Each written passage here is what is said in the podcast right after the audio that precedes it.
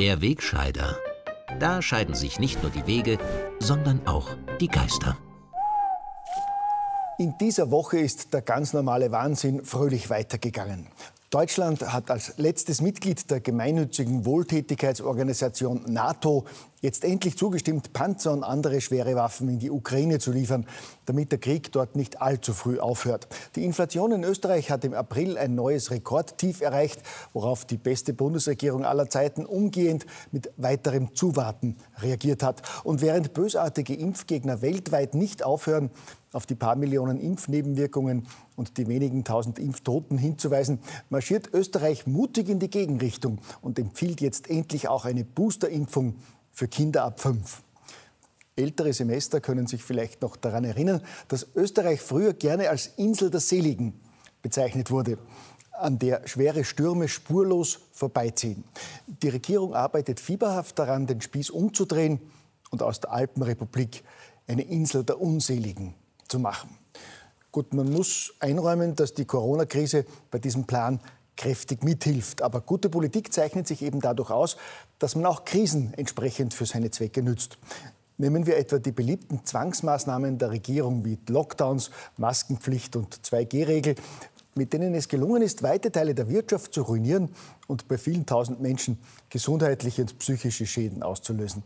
Während Weicheierregierungen in ganz Europa schon wieder einknicken und nach und nach alle Maßnahmen aufheben, hat die österreichische Regierung in dieser Woche noch schnell die rechtliche Grundlage für ihre Schikanen, das Covid-Maßnahmengesetz, verlängert, da es sonst im Juni ausgelaufen wäre. Beim genialen Plan, das Pfuschgesetz für die Impfpflicht in Österreich nicht zu versenken, sondern nur vorübergehend auszusetzen, bis sich die Lage beruhigt hat, droht jetzt allerdings neues Ungemach aus Italien.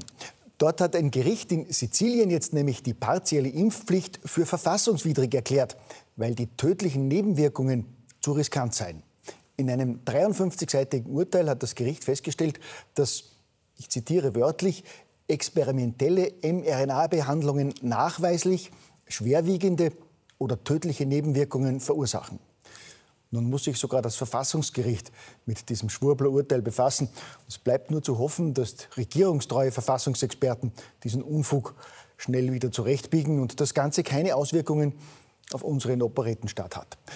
Problematisch ist auch die aktuelle Ankündigung Polens aus den Knebelverträgen mit der Impfstoffindustrie auszusteigen und eine lästige Studie aus Kalifornien, wonach die Wirkung des BioNTech-Boosters bei Omikron schon nach wenigen Wochen wieder stark nachlässt.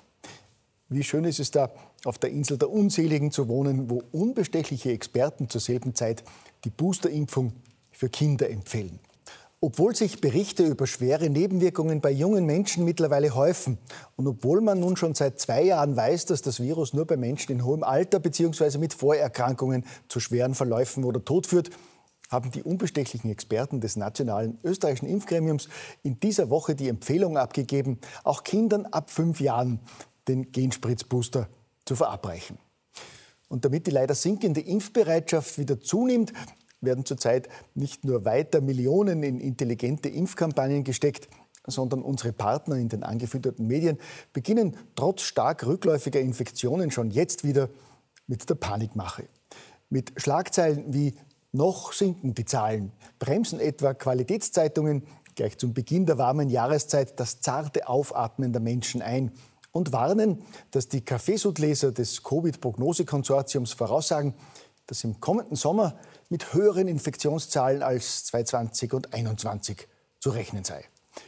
Gott sei Dank heben zurzeit aber andere positive Nachrichten. Die durch düstere Corona-Prognosen gedämpfte Stimmung der Bürger.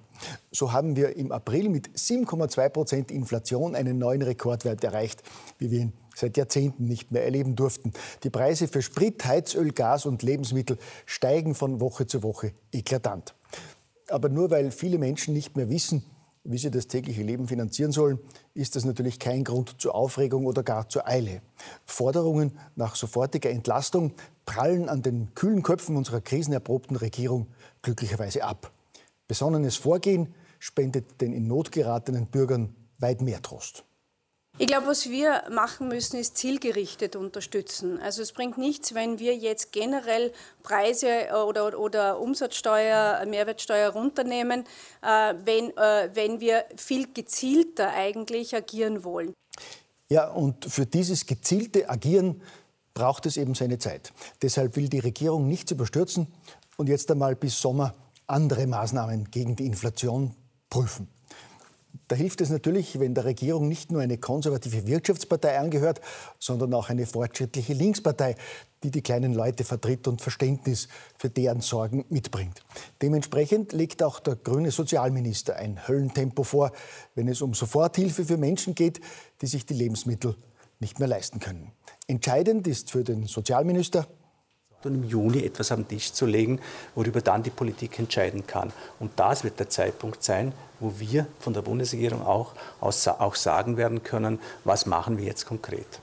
Also der Zeitpunkt, wo die Bundesregierung sagen kann, was machen wir jetzt konkret, wird ohnehin bereits im Juni sein.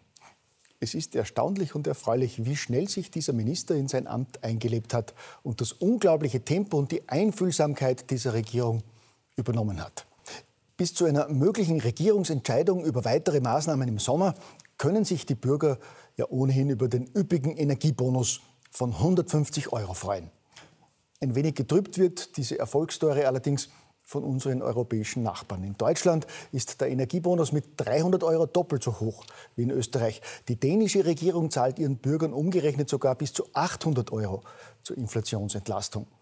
Und unsere Schweizer Nachbarn verhindern eine weitere praktische Ausrede. Während die Inflation im März in Österreich auf 6,8 Prozent und in Deutschland sogar auf 7,3 Prozent gestiegen war, lag sie bei den Eidgenossen nämlich bei vergleichsweise niedrigen 2,4 Prozent. Das stört natürlich das schöne Narrativ, dass selbstverständlich auch an der davon galoppierenden Megainflation nur einer schuld sein kann, nämlich Wladimir Putin. Blöd nur, dass mitten in dieses Kommunikationsdebakel auch noch ein Video platzt, in dem ausgerechnet die Direktorin der Weltbank und des Internationalen Währungsfonds erklärt, die europäische und andere Zentralbanken hätten in den vergangenen Jahren zu viel Geld gedruckt und dabei nicht an die unbeabsichtigten Folgen gedacht. Gut, so viel Weitblick und Fachwissen kann man von diesen schlecht bezahlten Herrschaften wirklich nicht verlangen, gell?